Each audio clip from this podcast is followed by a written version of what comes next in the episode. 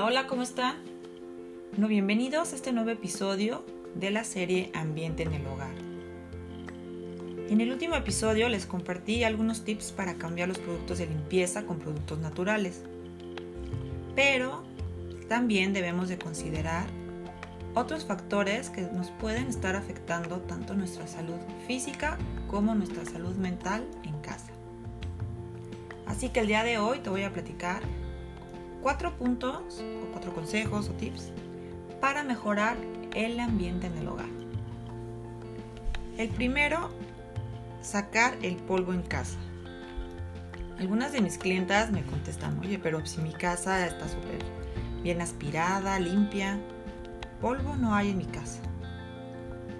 Pero el polvo que yo me refiero es ese polvo que tenemos guardado por muchos años. Es decir, todo lo que tenemos en nuestros closets, armarios, sótanos, de cosas que no usamos o ya no nos gustan o nos quedan. Quizá no las sacamos porque tienen algún valor sentimental, pero a pesar de que llevan años sin usarse, pues ni siquiera las regalas, ¿no? Así que aunque no lo creas, esto nos causa un estrés emocional. Y aparte con todo el polvo, pues nos va a causar problemas con, nuestra salud, ¿no? Como alergias, asma, cualquier tipo de problemas respiratorios y muchas veces hasta en la piel. Entonces, ¿hace cuánto que no haces una limpieza profunda de tus closets? Bueno, yo les recomiendo que en primer lugar, pues todo lo hagan poco a poco, que no nos cause más estrés. Y vas a ver cómo el sacar las cosas que no usas y regalarlas, o quizá ya están para la basura, pues te van a provocar que te sientas más ligero. Y así puedes ir en cada, ¿no? en la cocina o en las recámaras, en el cuarto de estudio, si tienes una oficina, pues ves sacando todo lo que no utilizas. Y vas a ver que te va a cambiar hasta tu estado de ánimo.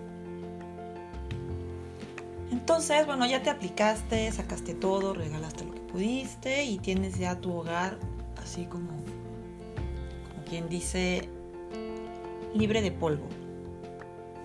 ¿Cómo le vamos a hacer ahora para ya no volver a acumular? Y este sería el segundo punto. Un consumo consciente. Creo que antes de comprar podemos analizar cuatro factores importantes. El primero es si realmente me hace falta. Pues realmente te hace falta, bueno, sí. Entonces, ¿cuál es su impacto ambiental? ¿O es eco-friendly? Entonces también vemos que sí. Y después pasamos a ver esto de la, la conducta de la empresa, ¿no? el fair trade y el impacto en la sociedad. Y por último, que también es muy importante, es si tengo la capacidad, capacidad adquisitiva para comprarlo en este momento o quizá debo esperar para no tener que pagar con, con una tarjeta de crédito. ¿no? Entonces también es importante considerar para tener unas finanzas sanas. Entonces, si se cumplen estos cuatro puntos, factores, pues adelante, cómpralo. Creo que considerar un consumo consciente, sostenible y responsable, la verdad es que a mí nunca me lo educaron, ni me fue inculcado, ni lo vi en la escuela, ni en la universidad. Ahora veo, por ejemplo, con mi hija, que es adolescente, ya lo cuestiona, ¿no? Cuando compramos algo me dice, no, esa tienda no, porque en la escuela me dijeron que que no era eco-friendly o que las telas que utilizan contaminan mucho el mar, en fin. Cosas que, que nunca lo había yo considerado. Entonces también es muy padre aprender de las nuevas generaciones con ellos y para ellos. El siguiente punto, también un poco olvidado, es cada cuando cambias tu colchón, cambiar nuestros colchones creo que existe muy poca información o quizá no tenemos una cultura en donde consideremos la importancia de cambiar nuestro colchón. Tenemos mucho, mucho antes otras prioridades, ¿no? que el celular nuevo, quizá una chamarra que te gusta mucho, un viaje. Pero muy, muy, muy al final no es que comprar un colchón nuevo. Y debemos de considerar que pasamos una tercera parte de nuestra vida durmiendo, así que hay que darle la importancia que se merece. En general se recomienda que lo cambiemos de cada, cada 8 a 10 años. ¿no? Aparte de que con el tiempo pues se van deformando, lo que, lo que nos va a provocar que nos tengamos algún dolor de espalda, o sea, no durmamos bien, nos puede causar insomnio. Si ni siquiera los limpiamos, pues los colchones acumulan ácaros que también nos van a provocar alergias, asma. Aquí lo que he visto en Alemania, por ejemplo, es algunas personas cuando empieza el invierno y ya bajan las temperaturas en la noche, es que sacan sus colchones como para limpiar los ácaros. Otras personas lo rocían con bicarbonato y después lo aspiran. Entonces, bueno, creo que es algo que debes de empezar a considerar. Y el punto número 4, que tampoco es nada fácil, es el disminuir el uso de electrónicos. ¿No? ¿Y por qué esto qué va a afectar en mi ambiente en el hogar? Bueno, porque también nos puede causar estrés.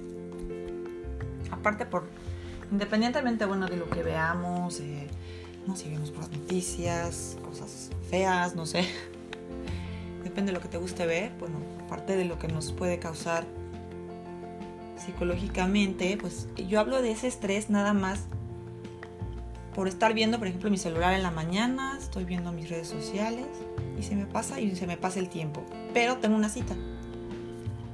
Todavía me falta a lo mejor bañarme y desayunar. Y entonces estoy viendo que pasa, pasa el tiempo y el simple hecho de ver que me tengo que apurar y hacer las cosas con prisa también me genera estrés. o que tenía que contestarle algo importante a mi esposo o a mi mamá, no sé.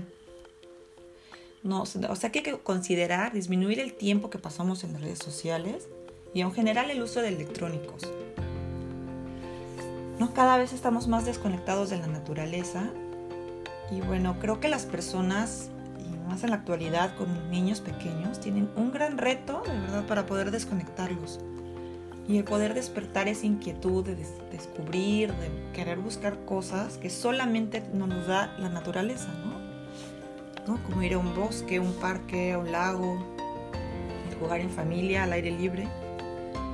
La verdad, admiro a esas familias que motivan a sus hijos pequeños, ya sea salir a andar en bicicleta, dar un simple paseo. Es importante desconectarnos por unas horas, por nuestra salud mental. Y bueno, estos eh, fueron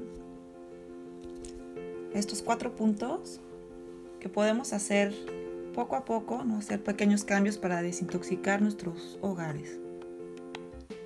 Y bueno, mi nombre es Marta Marquina y ya sabes, si te gustó, comparte. Hasta la próxima.